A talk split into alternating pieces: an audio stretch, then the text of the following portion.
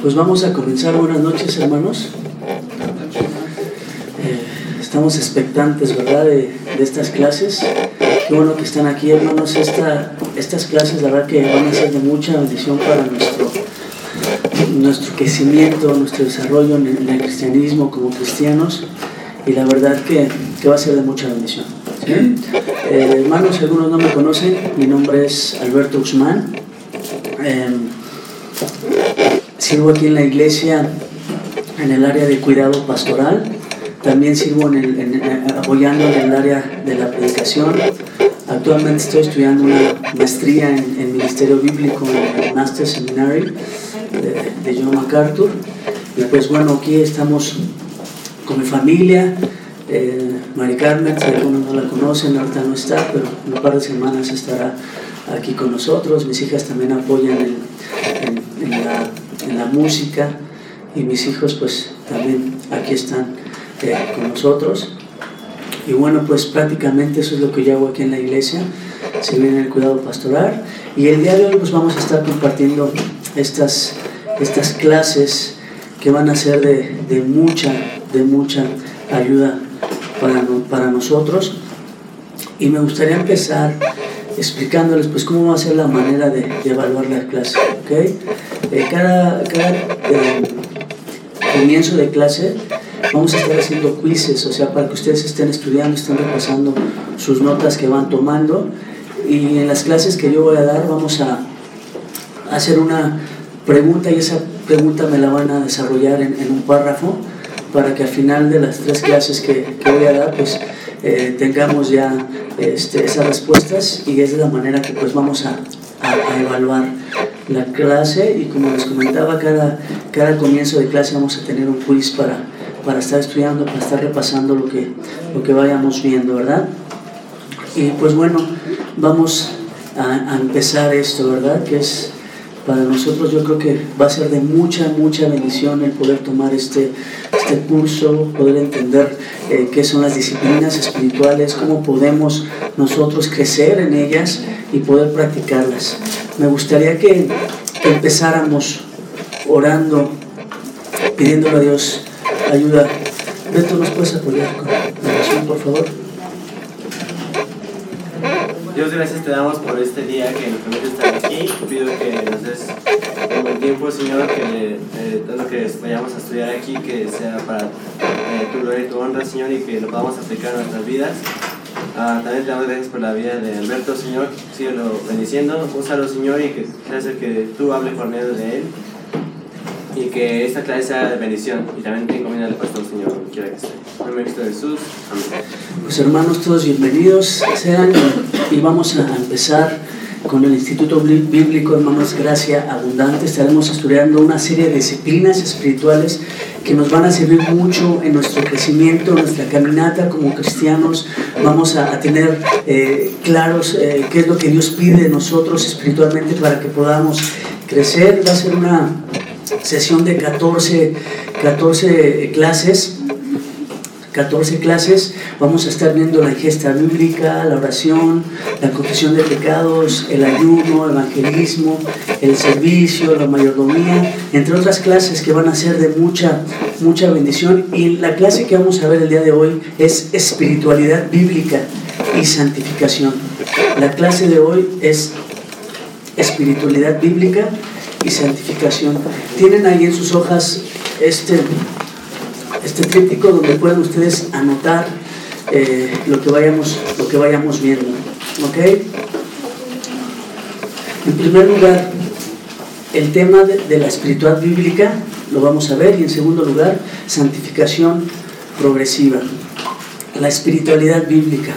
En las últimas décadas, la noción de espiritualidad se ha vuelto muy flexible Mucha gente toma la espiritual bíblica y agarran diferentes matices y empiezan a tomarse de algunas, aún, algún, algunas eh, disciplinas bíblicas espirituales, pero se agarran de ellas sin, sin, este, sin tener una base bíblica.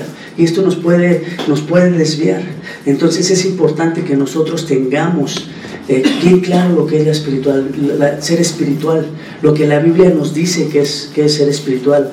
Eh, un teólogo, Donald Arthur Carson, lo expresa de la siguiente manera, no toda la espiritualidad es espiritual. Por lo tanto, debemos de dejar que las escrituras determinen qué es la espiritualidad.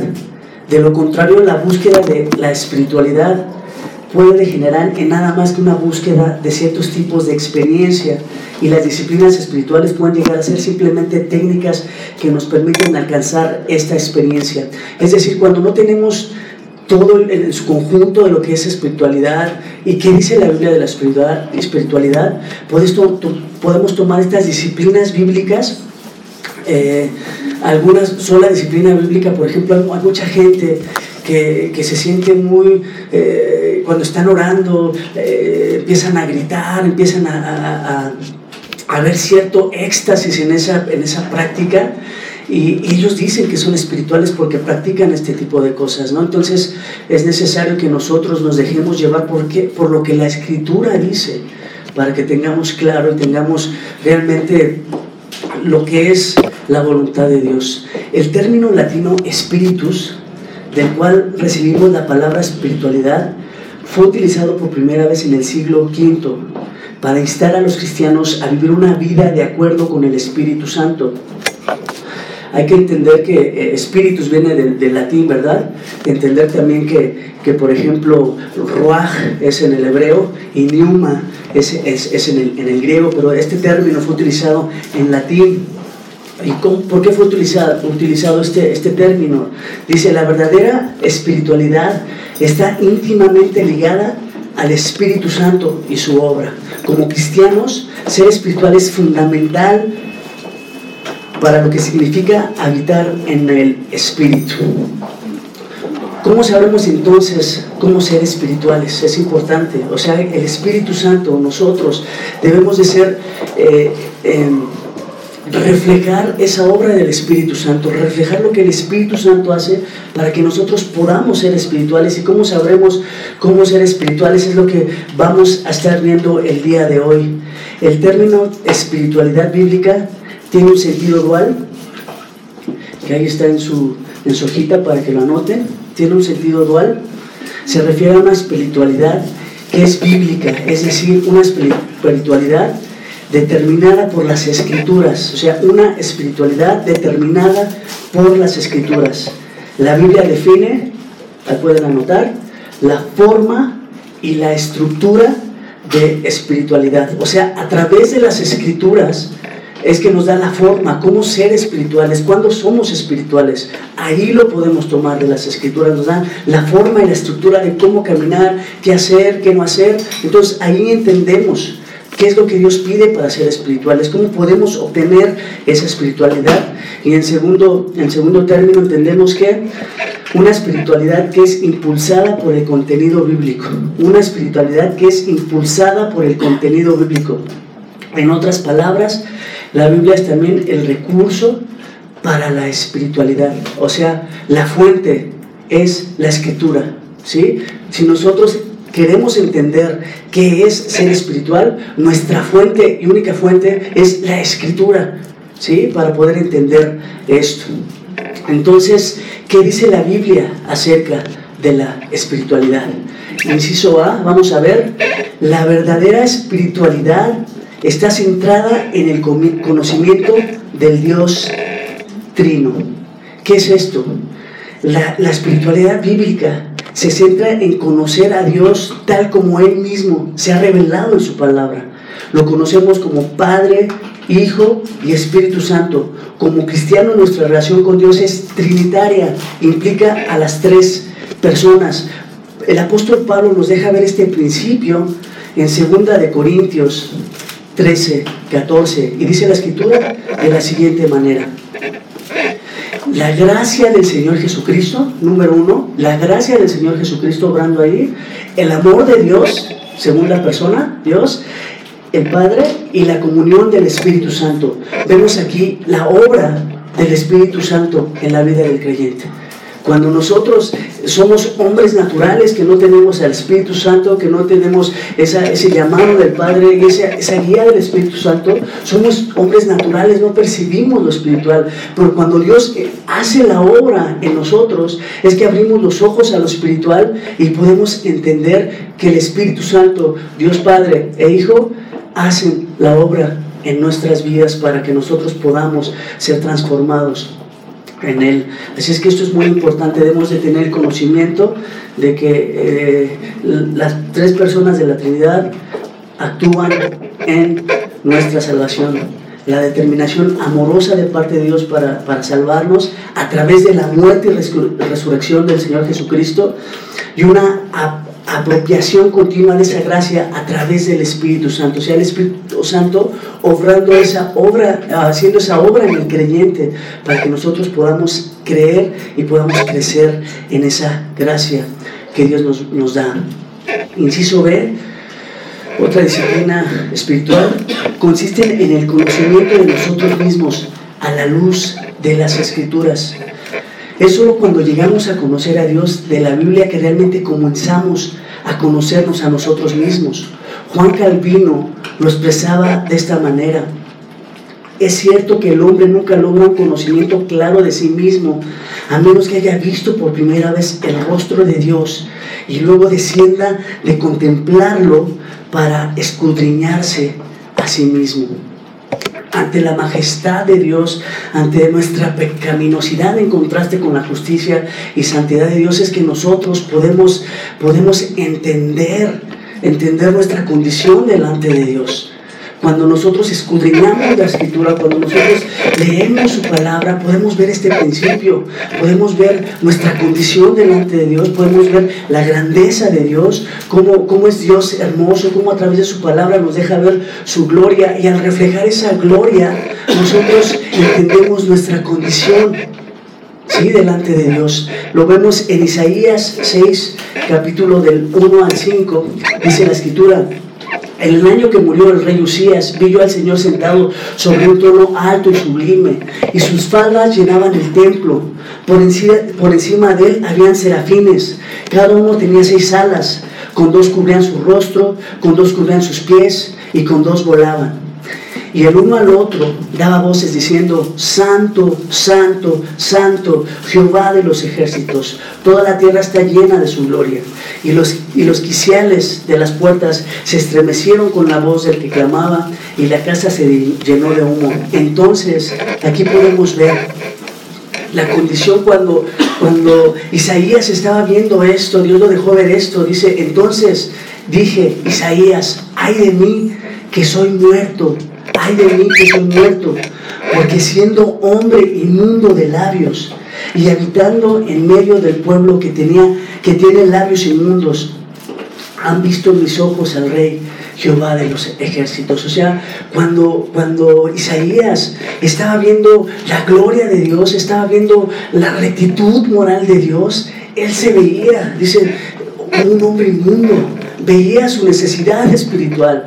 Entonces, es nosotros a través de la palabra, cuando vemos la gloria de Dios, cuando vemos eh, el amor de Dios hacia nosotros, cuando vemos su poder de Dios, que nosotros entendemos nuestra condición a través de la palabra. Y, podemos decir, como, como Jeremías, como Isaías, ay de mí, que soy muerto. Lo que decía eh, Isaías. Entonces es cuando vemos la santidad de Dios que nosotros podemos observar nuestra condición espiritual delante de Él y nuestra necesidad. Ay de mí. Por eso necesitamos nosotros eh, escudriñar las escrituras para que podamos ser transformados y, veamos esa gloria y ser transformados a, imagen y semejanza de Cristo. Cuando nosotros vemos esa gloria de Dios, es que nosotros podemos eh, eh, ver nuestra necesidad y nuestra condición. ¿Sí?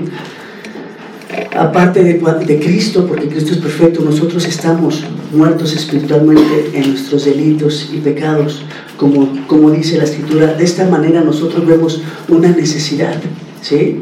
Y ahí es donde entra nuestro inciso C, que es cristocéntrico. Cuando nos vemos a la luz de la santidad de Dios comprendemos nuestra necesidad de un Salvador.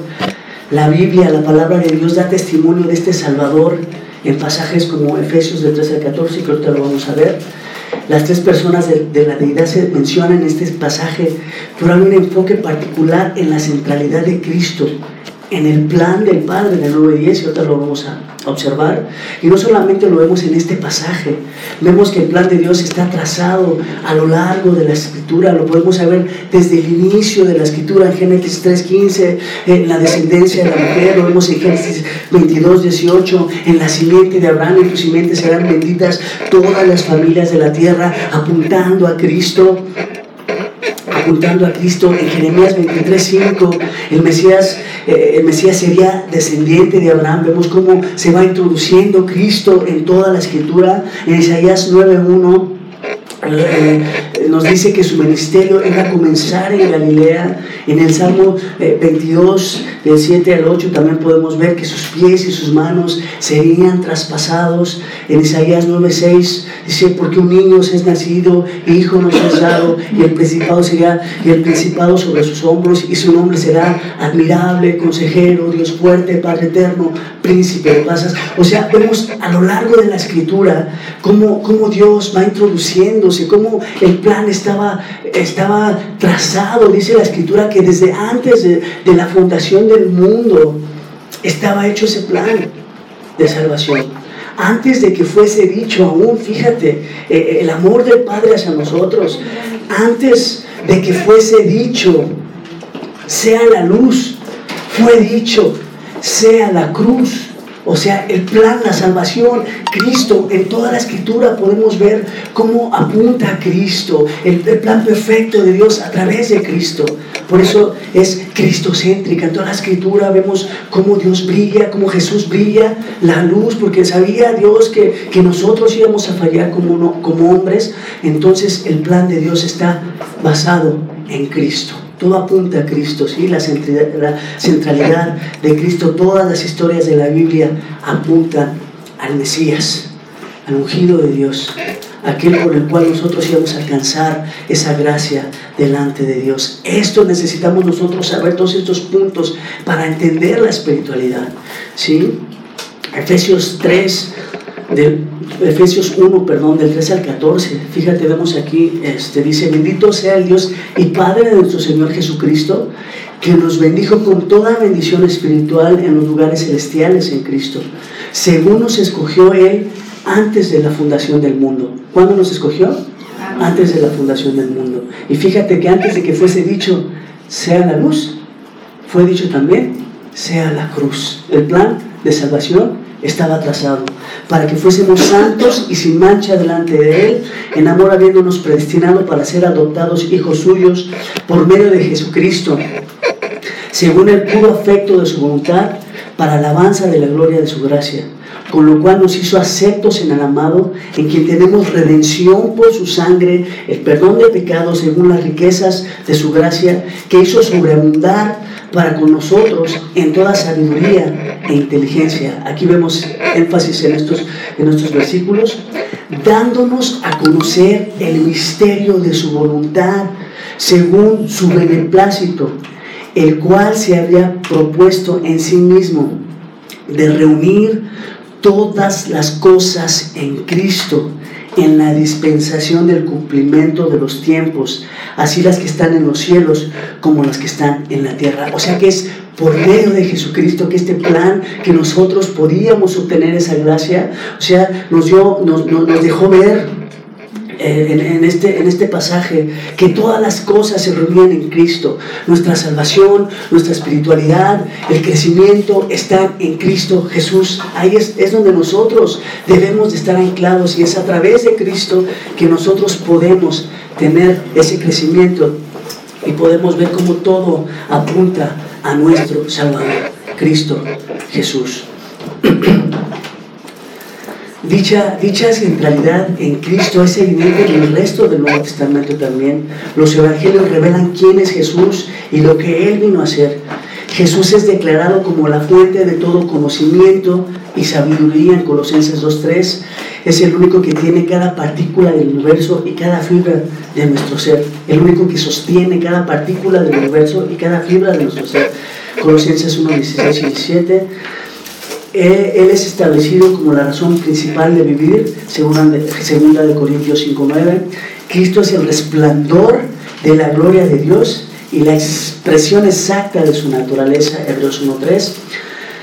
El nombre de Jesús es supremo, podemos ver cómo, cómo a través de Cristo y en Cristo y que todo fue hecho para Él, es que nosotros podemos crecer y podemos nosotros eh, como dice la escritura de Él, eh, tener eh, lo que necesitamos. Él es la vid y nosotros los pámpanos. Es por medio de Él que nosotros podemos ser bendecidos. Inciso D, letra D, está centrado en el Evangelio. ¿Qué pasa? Como decíamos, cuando vemos nosotros nuestra condición delante de Dios y cuando vemos el plan de Dios para la salvación de nosotros, entonces viene después el Evangelio, lo que nosotros necesitamos como pecadores para poner acceso al Padre, para poder tener acceso al Padre, para nosotros poder ser limpios, poder ser redimidos. Como dice la Escritura, nadie viene al Padre si no es por, por mí, por lo que Jesús hizo. ¿Sí? Ahí es donde el Evangelio tiene su efecto. Cuando nosotros creemos en Cristo, cuando nosotros vamos a la cruz entendemos que Él murió por nosotros, que ahí tenemos vida en la cruz, que ahí somos redimidos en Cristo Jesús. Wow, por eso la necesidad del Evangelio está centrado en el Evangelio. Ahí es donde somos renovados, donde somos levantados. ¿sí? Cuando Isaías vio su condición y dijo, ay de mí, ¿qué es lo que necesitaba ahora? Ver la gracia de Dios, ver ese sacrificio que Jesús hizo en la cruz. Y nosotros también, y lo necesitamos cada día. ¿Sí? Para ser espirituales necesitamos ver nuestra condición, entender que Cristo es en medio y entender que necesitamos de Cristo en cada momento para poder crecer espiritualmente. Si no tenemos estas, estas sencillas, eh, no sencillas, digo, estos principios, estas disciplinas espirituales, hermano, vamos a estar decadentes. No, no importa que tengamos mucho conocimiento, mucha gente va por el conocimiento, mucha gente se va por, por obras, mucha gente se va por, porque ora mucho. Tenemos que entender todo esto en su conjunto para que, para que podamos crecer. No nada más agarrarnos de un solo lado, no agarrarlo todo el paquete completo para entender cómo podemos crecer espiritualmente. Entonces, cuando vemos esta parte como Jeremías, nos, vemos nuestra condición delante de Dios, cuando vemos que es por medio de Cristo y llega la palabra, la fe viene por el oír y al oír la palabra de Dios, de Dios, escuchar el Evangelio, vivir el Evangelio, confiar en Cristo Jesús, es ahí donde nosotros tenemos vida, es ahí donde nosotros podemos alcanzar esa redención confiar, es ahí donde nacemos nosotros eh, espiritualmente en Cristo. Wow, por eso la importancia de tener estos principios, por eso la importancia de estar en Cristo, por eso la importancia de conocer esto. Es de suma importancia para que nosotros podamos, podamos crecer espiritualmente. Entendiendo que todos necesitamos, ¿por qué? Porque en algún momento fuimos rebeldes, fuimos desviados de los principios de Dios. Entonces la escritura dice que, que la paga del pecado es muerte. ¿Sí? Pero Cristo vino para que nosotros pudiéramos tener vida y pagar por nosotros. Cuando Jesús estuvo en la cruz y dijo, consumado es, Él entendía nuestra condición, Él sabía que nosotros íbamos a pecar. Cuando dijo, consumado es, quiso decir, el precio está pagado por aquellos que sabían que iban a pecar y que iban a estar en contra de Dios. Entonces, ahí en el Evangelio es la importancia de nosotros predicar el Evangelio, de llevar el Evangelio, porque ahí es donde nosotros tenemos vida. Y, no necesitamos nada más, necesitamos una vez el Evangelio, lo necesitamos constantemente, constantemente. Señor, aquí estoy, transfórmame, Señor, levántame, Señor, que tu gracia brille en mi vida, Señor, llévame a la cruz para entender y poder ser eh, levantados, renovados por medio de Cristo, para poder aún vencer el pecado, es que nosotros necesitamos el Evangelio. Y ahora, ¿qué significa esto para la espiritualidad bíblica? Significa que no hay otra manera de conocer a Dios espiritualmente y acorde y, y adorarle sino por medio de Cristo y por él, y por él, por medio de Cristo y este crucificado. No podemos dejar de estar centrados en la cruz. El acceso a Dios es mediante la oración, la adoración y la comunión con Dios. ¿Sí? Es necesario que nosotros practiquemos eso para que podamos tener acceso a Dios, para clamarle a Dios, Señor, revélame tu gloria, Señor, hazme entender lo que yo como hombre no puedo entender, para adorarte, para reflejar tu gloria a través de tu palabra, a través de tu gloria, Señor. ¿Sí? Es que nosotros cuando estamos en adoración, en oración, en comunión con sus palabras, que nosotros podemos entender esa gloria y entonces poder reflejarla. Eh, tenemos también la letra E, inciso E, la espiritualidad de la palabra. La espiritualidad de la palabra. Es especialmente importante que hagamos hincapié en este punto, porque vivimos en una época en la que comúnmente se asume que la espiritualidad funciona a un nivel más profundo que las palabras.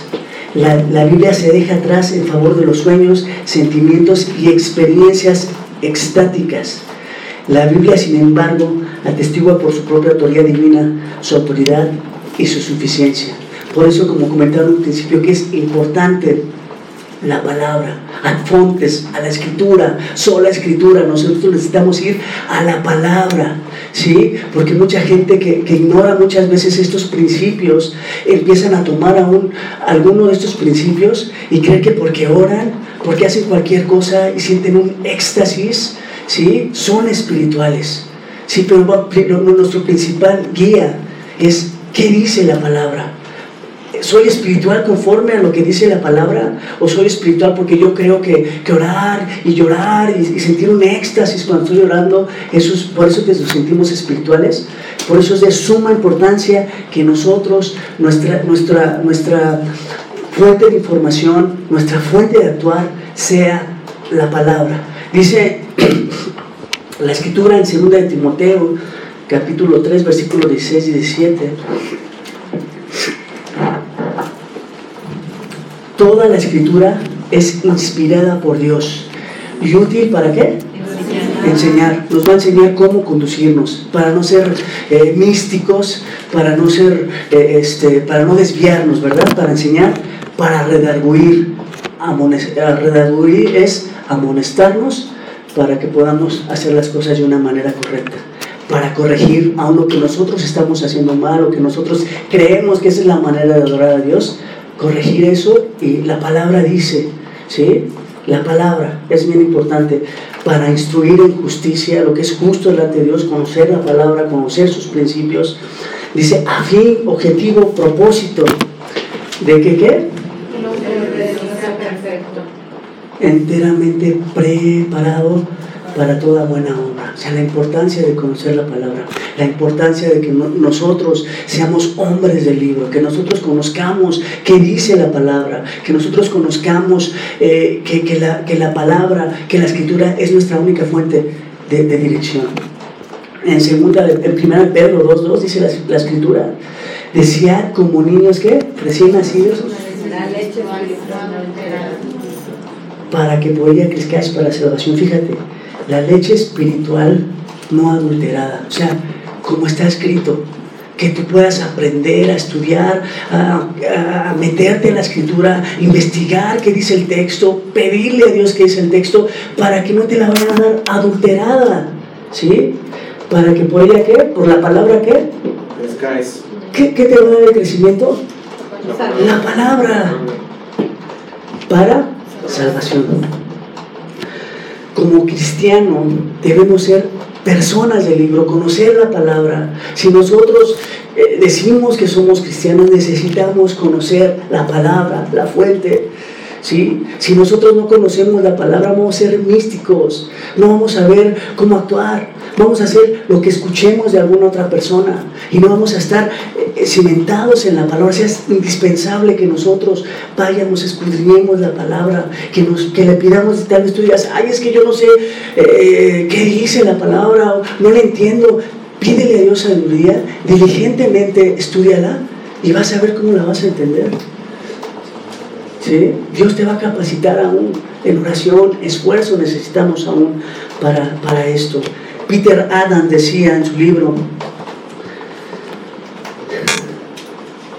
su contenido y enfoque es Dios en Cristo. O sea, hay un contenido y un enfoque de Dios que nos apunta en toda la palabra a Cristo y entender que Dios a través de su palabra nos deja ver a Cristo, nos deja ver al Salvador. O sea, necesitamos esto, dice su práctica. Segundo punto, su práctica es oír la palabra de Dios por fe. O sea, entender esa palabra de Dios, tener fe en que es palabra fiel lo que estamos eh, entendiendo, lo que estamos viendo ahí y poder llevarla por fe, porque sabemos que es de Dios y porque sabemos que es para nuestro bien y sabemos que es perfecta, que no hay mejor que ella.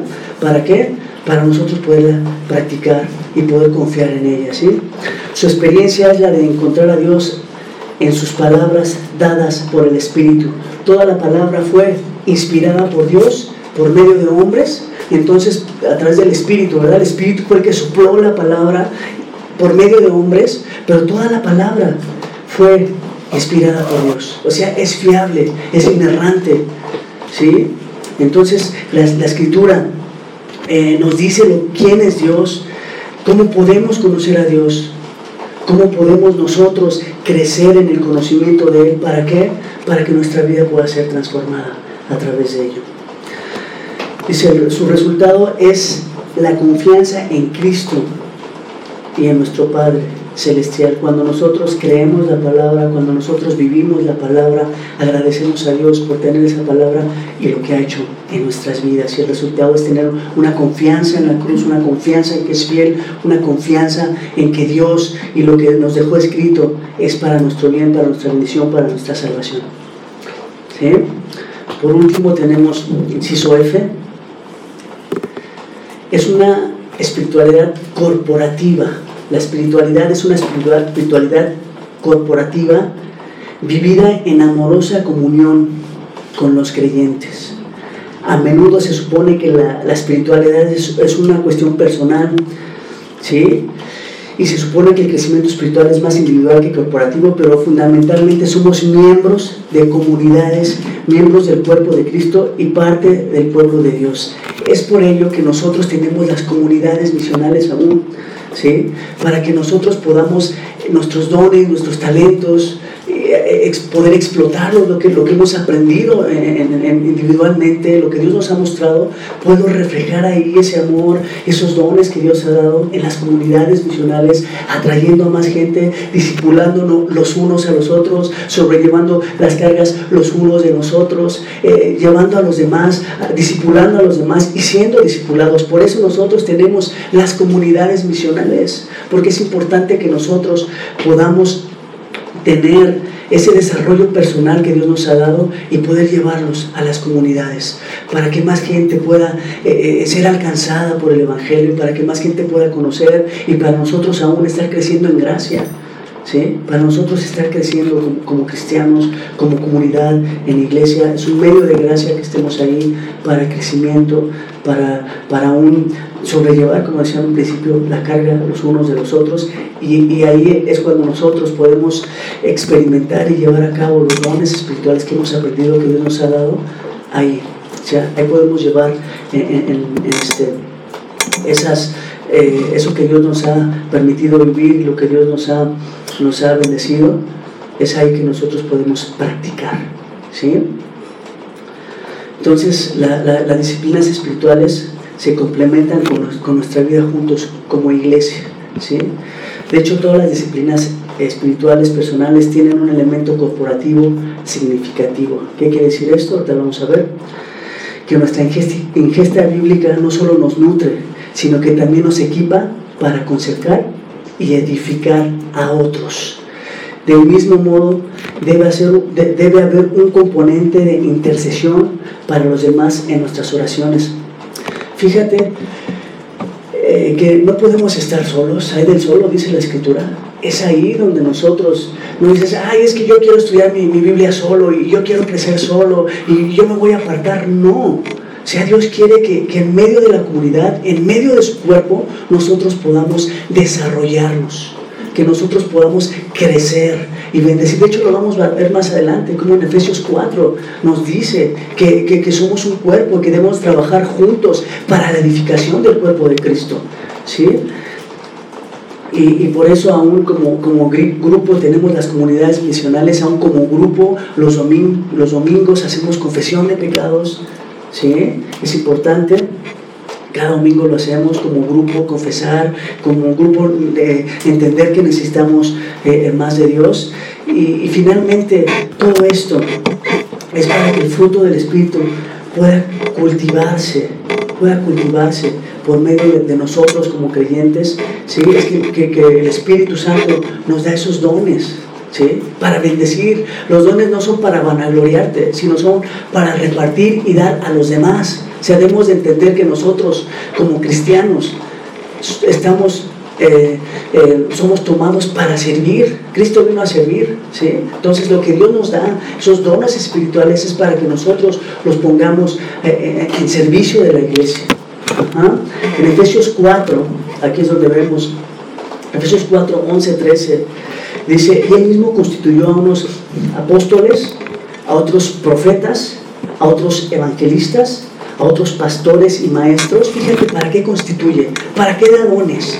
Propósito, a fin de perfeccionar a los santos para la obra del ministerio, para capacitar a los hombres para la obra del ministerio, para servir a la iglesia, para trabajar por, Cristo, ¿sí? para la edificación del, del pueblo, para que nosotros seamos edificados y crezcamos como iglesia, hasta que todos que lleguemos de fe y del conocimiento del Hijo de Dios a un varón perfecto, a la medida de la altura de la plenitud de Cristo, la unidad de fe, que crezcamos en conocimiento, que crezcamos en fe, que crezcamos en esperanza, que crezcamos en confianza a Dios, que todos podamos eh, ser maduros en la palabra. Este es el, propósito de los dones, el propósito de la iglesia. Los dones que Dios nos da es para que los demás puedan crecer y, madurar espiritualmente. ¿Sí? Eso es ser espiritual en grupo y esto se da en grupo. ¿Sí? No se da estando solos, sino se da como iglesia, en, comunidad, siendo los miembros los unos de los otros. Para terminar eh, estas disciplinas espirituales, es un acróstico que nos puede servir mucho. Si lo tienen ahí en sus, en sus notitas para que puedan, para que puedan ustedes ahí anotar. Primero, perdón.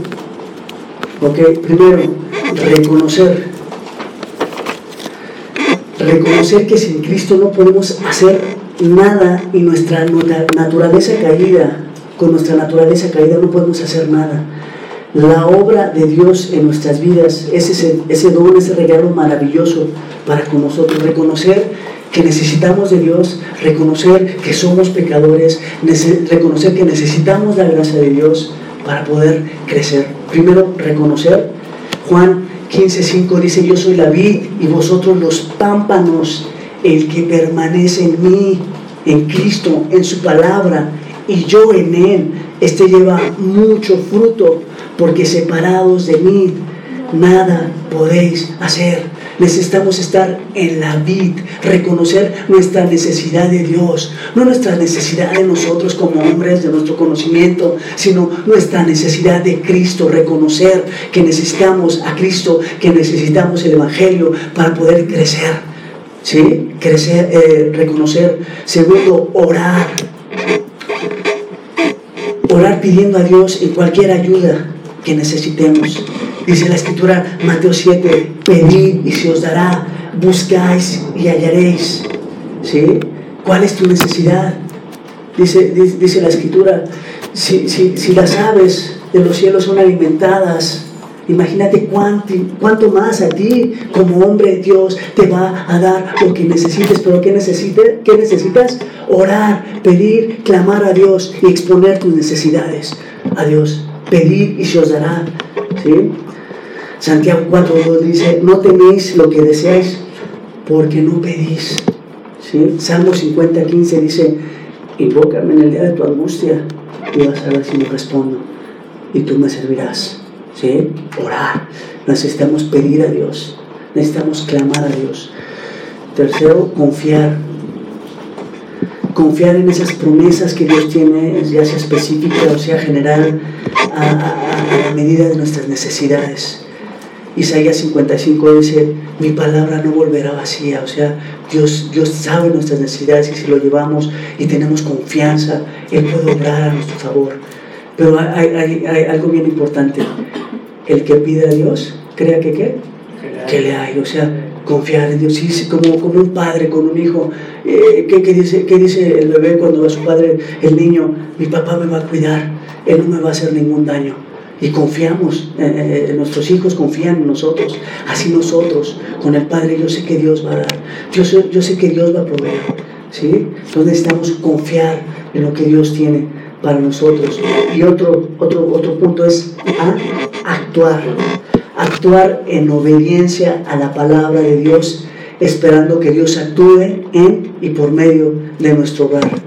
Por ahí dice un dicho, a Dios rogando y con el mazo dando, ¿no? O sea, tenemos que orar, pero también tenemos que actuar. Filipenses 2.12 dice, ocupaos en vuestra salvación con temor y temblor. 1 Corintios 15.10 dice, he trabajado más que todos, pero no yo, sino la gracia de Dios en mí. O sea, estaba trabajando el apóstol Pablo. Decía, pues ya, yo soy escogido, este Dios me tomó a mí para, para llevar las buenas nuevas, pero aquí me quedo tranquilo. ¿Eso, eso nos pide Dios? No, ¿verdad? Entonces necesitamos orar, orar y actuar, ¿sí? Y por último, agradecer a Dios. Señor, gracias porque te conozco. Gracias porque me tomaste. Gracias porque me has limpiado. Gracias porque puedo acercarme a ti. Gracias porque puedo pedirte. Gracias, Señor, porque he visto tu mano. Gracias porque, Señor, has hecho la obra en mi vida y hoy confío en ti. Sí, agradecer cada momento, ser agradecidos, dar gracias a Dios en todo, aún, aún dice la escritura.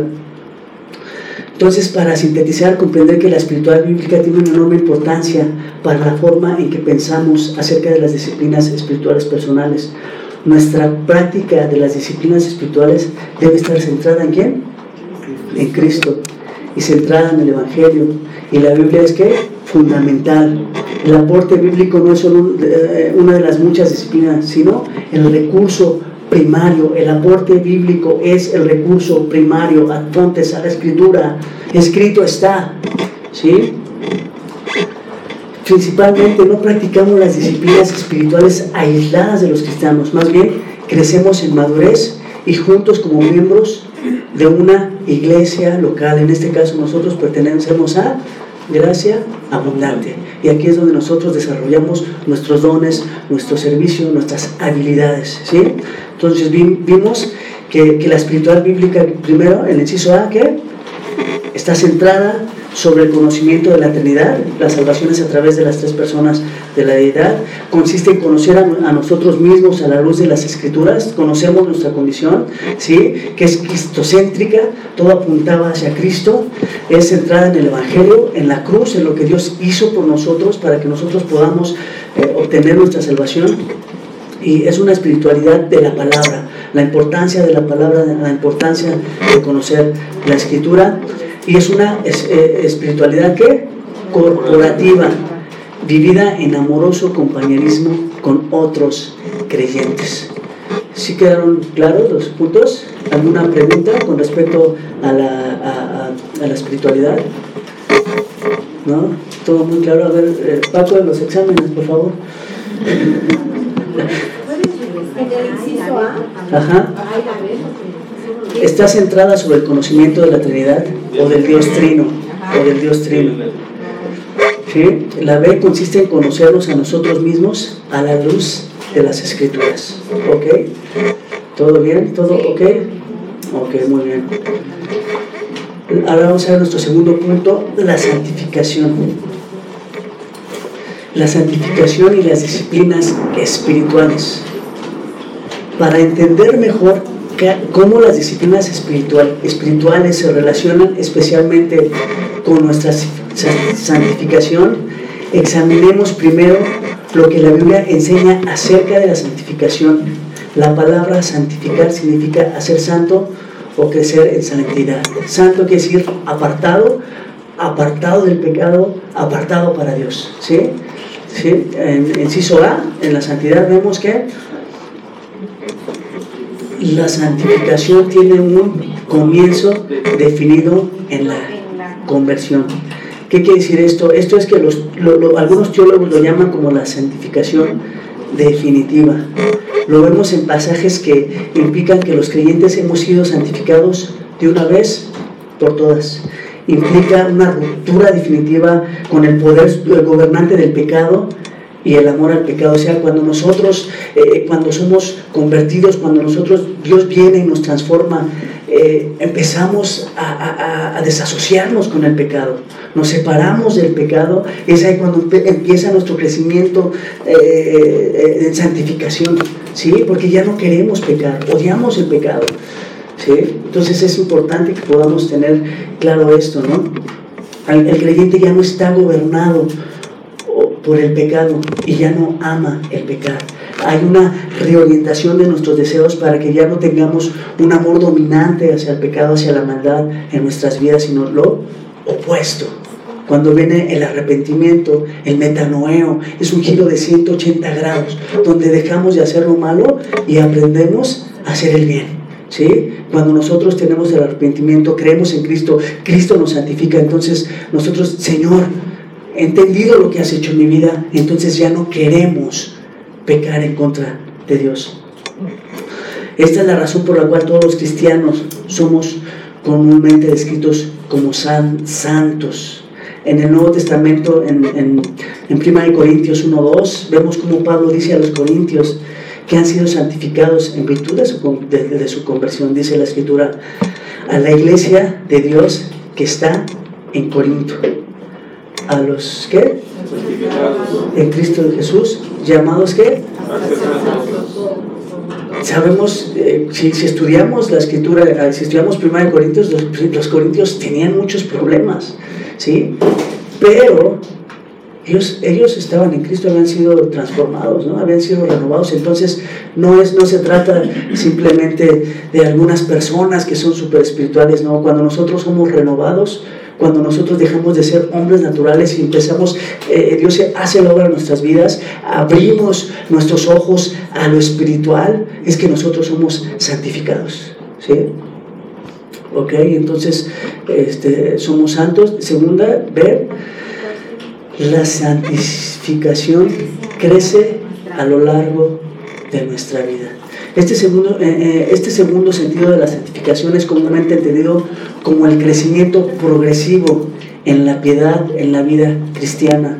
Calvino describe lo siguiente, la verdadera piedad consiste en un sentimiento sincero de amor a Dios como Padre, no menos que de temor y reverencia como Señor, que abrace a su justicia y tiene más temor de ofenderlo que de la muerte. O sea, Señor, gracias porque me rescataste, Señor, eres mi Padre, Señor, aquí está mi vida. ¿Sí? Es cuando nosotros entendemos eh, lo que Dios hizo y, crecemos en santificación y buscamos esa piedad y obedecemos a Dios. El fin de la piedad, al igual que, que el de toda la vida cristiana, es glorificar a Dios. ¿Sí? Glorificar a Dios. La piedad nos lleva, como dice la Escritura, Señor, este, si vivimos, para ti vivimos. Y si, y si morimos, para ti morimos, para ti morimos, ¿sí? Y que dice, sea que vivamos o que moramos, ¿qué? El Señor somos. Somos el Señor, o sea, ese es el pensamiento de un cristiano, Señor, aquí estoy, soy tuyo. Y ahí es donde Dios empieza a hablar.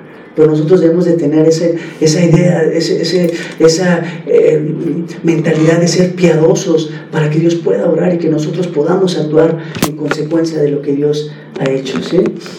El propósito es que Dios sea glorificado. El fin de la piedad es que nosotros podamos glorificar a Dios con nuestras vidas, podamos reflejar lo que Dios ha hecho, poder crecer en obediencia, poder crecer en santidad, crecer en, los estatutos, en conocimiento de Dios, en piedad. ¿sí? El hombre piadoso, según Calvino dice, somos de Dios, vivimos por tanto para Él y vivamos para Él somos de Dios, vivamos por tanto para Él y moramos para Él. Cuando tenemos como cristianos esta mentalidad, vamos a crecer.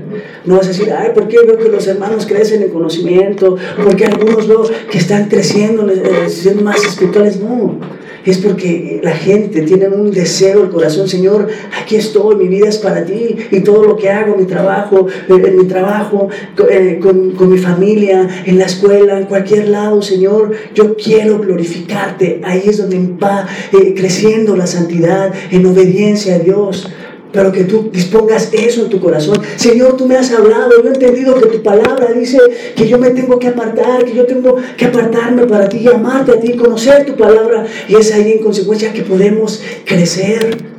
¿Sí? O sea, eso es lo que, lo que de nosotros depende.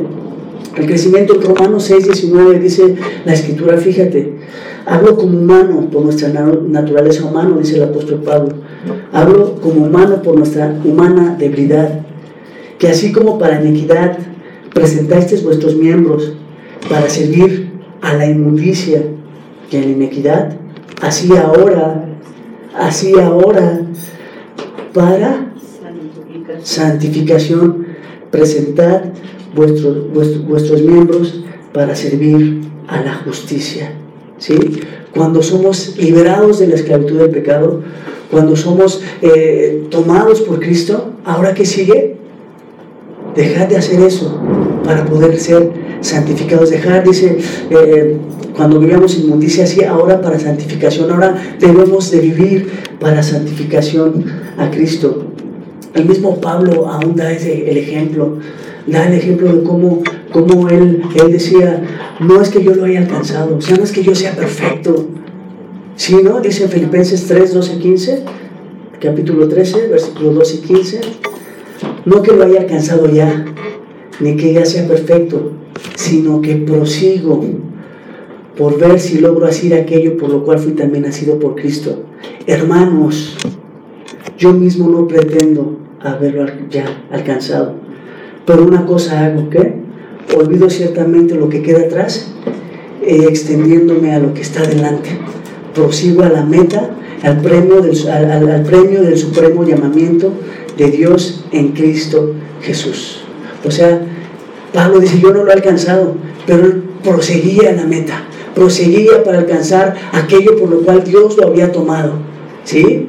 Él, quería, o sea, él estaba así, yo no lo alcanzado, nosotros también, hermano, ¿cuántas veces, muchas veces estamos aún deprimidos y ya no queremos nada, pero que Dios nos dé esa fuerza para seguir adelante, que su Espíritu nos, nos, nos, guíe, nos lleve para decir, Señor, tal vez he caído, pero yo quiero crecer en ti, quiero crecer en santidad, Señor, porque tú me has llamado, me has tomado como un propósito y ahí seguimos adelante entendiendo que Dios pone el querer como el hacer por su buena voluntad. Y ahí nosotros viene el, querer buscar esa santidad, esa, esa, ese crecer, esa santificación progresiva. En Hebreos 12, 12, 14 dice, nos exhorta a seguir la paz, seguir, o sea, depende de nosotros, nosotros debemos de seguir la paz con todos y qué? Y la santidad sin la cual nadie verá al Señor. O sea, nosotros debemos de buscarla.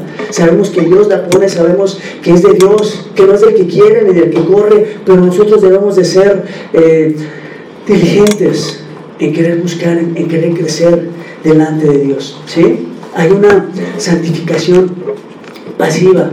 ¿sí? Esto es que depende de Dios, sí, claro que depende de Dios, claro que nos toma, claro que Él le pone nuestro corazón el querer como el hacer, pero si nosotros tenemos nada más esta mentalidad de que Dios va a hacer todo, Dios va a obrar, no, nosotros debemos de buscar, de ser diligentes en la búsqueda, en la santificación, en querer crecer, no ser pasivos. ¿Sí? La santificación es pasiva en la cuestión de que depende de Dios, pero también activa en que nosotros podemos trabajar para crecer, podemos esforzarnos para crecer en, santidad, para crecer en, piedad, en obediencia, en amor a Dios. Eso, eso es lo que de nosotros podemos hacer, ¿sí? Entonces, no podemos ser perezosos, sino buscar el crecimiento. No decir, pues todo depende, depende de Dios, ¿no? Dice Romanos 8:13, porque si vivís conforme a la carne, moriréis mas si por el Espíritu hacéis morir las obras de la carne, viviréis. Fíjate, porque el Espíritu, vemos la influencia del Espíritu Santo para que nosotros hagamos, hagamos morir las obras de la carne. Pero segundo punto, lo que depende de nosotros es hacéis morir. O sea, lo, que, lo, lo, que, nosotros hacemos es ejecutar, dejar de hacer. O sea, sí depende algo de nosotros. Sabemos que mucho depende de Dios, sabemos que Dios da la gracia, que Dios pone en nuestro corazón, que Dios nos escogió, que Dios nos da, nos, da su, su, su, su gracia, pero nosotros necesitamos llevar a cabo para ir creciendo espiritualmente. ¿Sí? ¿Alguna pregunta, hermanos? Eh, incisos, eh, ¿sí? Ok, eh, inciso C. La santificación estará completa cuando Cristo regrese. Nuestra santificación nunca será completa en esta vida. Dice Filipenses 1.6, el que comenzó en nosotros la buena obra, la perfeccionará hasta el día de Jesucristo. La santificación de nosotros no será totalmente completa hasta que el Señor regrese y recibamos nuevos cuerpos Dice en 1 Corintios 15, esperando la venida de nuestro Señor Jesucristo desde el cielo cuando Él lo haga, nuestro, transformará nuestro humilde cuerpo para que sea como su cuerpo glorioso. ¿Sí? Primera de Juan 3.2 dice, amados, ahora somos hijos de Dios y aún no se ha manifestado lo que hemos de ser. Aún no se ha manifestado lo que hemos de ser. ¿Por qué? Porque nuestro cuerpo es pecaminoso, ¿sí? Pero cuando Dios venga y nos dé un cuerpo celestial es cuando nosotros vamos a ser completamente santos. El objetivo de la, de santificación es semejantes a Cristo Jesús. Dios nos escogió en Cristo eh, con la meta final de que seremos santos e irreprensibles delante de Él cuando estemos en su, en su presencia. ¿Sí? ¿Sí me explico, hermanos? O sea, en este momento no vamos a alcanzar una santificación, sino hasta que, hasta que Jesús venga cuando nosotros vamos a alcanzar esa perfecta santificación, ¿sí? Cuando nosotros estemos ya en la, la vida del Señor Jesús. Inciso de implicaciones para nuestra práctica de las disciplinas espirituales.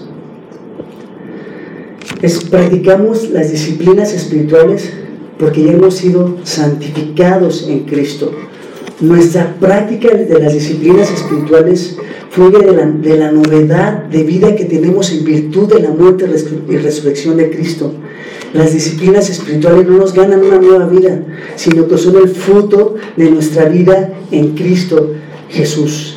O sea que, cuando nosotros eh, somos espirituales, cuando Dios hace la obra en nosotros, nosotros no obedecemos simplemente porque somos santificados, ¿no? sino porque Dios ha hecho la obra en nosotros. Por eso practicamos esas, esas, este, disciplinas espirituales. No obedecemos porque hacemos determinada cosa, no, sino porque Dios obró en nuestras vidas. Es que por eso nosotros podemos llegar, llegar llevar a cabo estas, estas prácticas espirituales.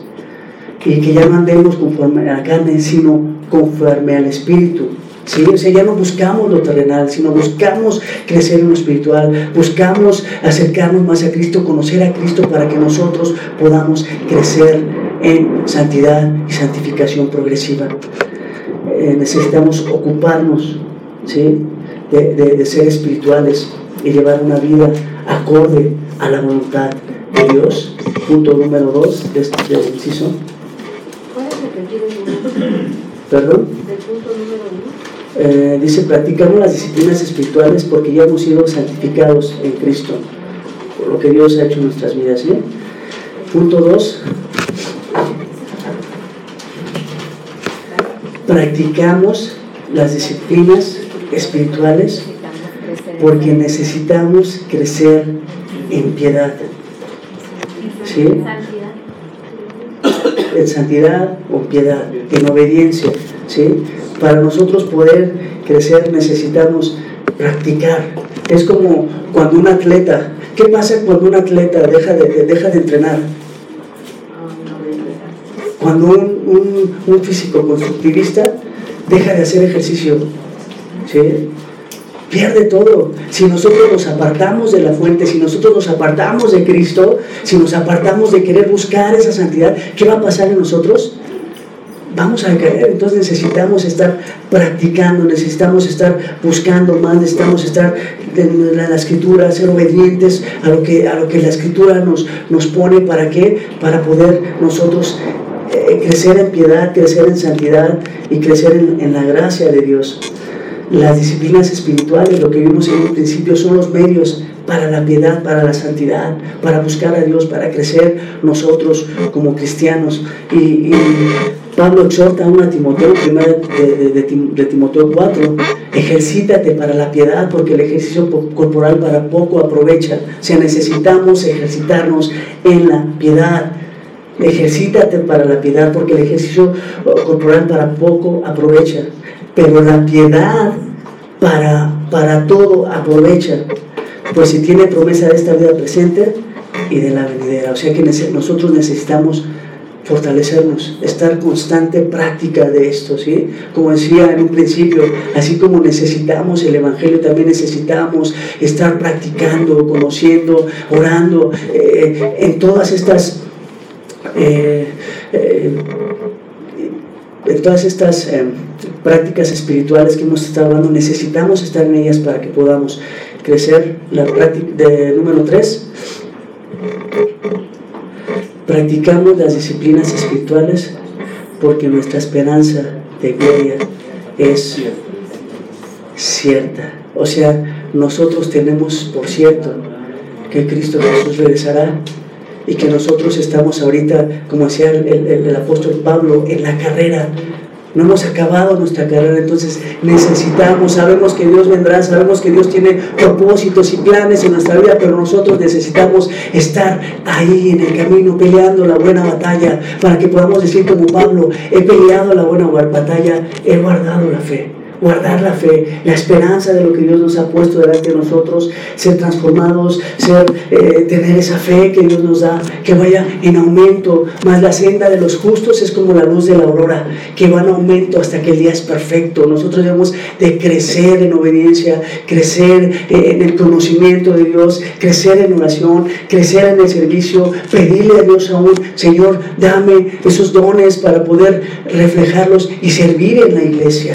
¿Sí? Entonces nosotros eh, debemos de, tener claro esto, que practicamos las disciplinas espirituales porque nuestra esperanza de gloria es Cristo, porque queremos glorificarlo, aún el propósito que, por el cual nosotros fuimos tomados, como dice en Efesios, para que seamos santos delante de Dios, para glorificar a Dios. El propósito de todo cristiano y el propósito de todo esto es ver la gloria de Dios reflejada en nuestras vidas. ¿sí? Entonces debemos de tener claro que eh, lo practicamos porque sabemos que Dios está ahí y que Dios eh, nos va a ayudar a crecer y glorificarlo y nosotros poder tener eh, esa conciencia tranquila porque sabemos que estamos confiando en Dios y que Dios nos va a dar esas herramientas para poder crecer. ¿Por qué importa esto? Una comprensión bíblica de la espiritualidad y de la santidad es vital para la práctica correcta de las disciplinas espirituales. Como hemos visto, la espiritualidad bíblica y la santificación tienen su fundamento en Cristo y en su Evangelio. Por lo tanto, debemos protegernos de una visión legalista de las disciplinas espirituales. Si pensamos que las disciplinas espirituales nos ganan el favor y la aprobación de Dios, se convierten en un deber desagradable o en un orgullo amargo. O sea, cuando nosotros tenemos claras estas, estas disciplinas espirituales y tenemos clara la gracia de Dios, no vamos a, estar, a desviarnos y a decir, ay, eh, yo creo que, que estar haciendo esta práctica me va a ayudar a crecer espiritualmente. No, debemos de practicarlas y debemos de conocerlas en su conjunto para que Dios pueda obrar en nosotros. Si no vamos a estar, eh, eh, nos va a faltar algún elemento de ellos para poder crecer. Sean estas prácticas juntas nos hacen crecer integralmente delante de Dios. ¿sí? para que nosotros podamos estar completos en nuestro crecimiento delante de Dios y nos puedan capacitar estas prácticas en, en, piedad, en crecimiento espiritual. Aún ese es el propósito nosotros como iglesia, que podamos crecer espiritualmente.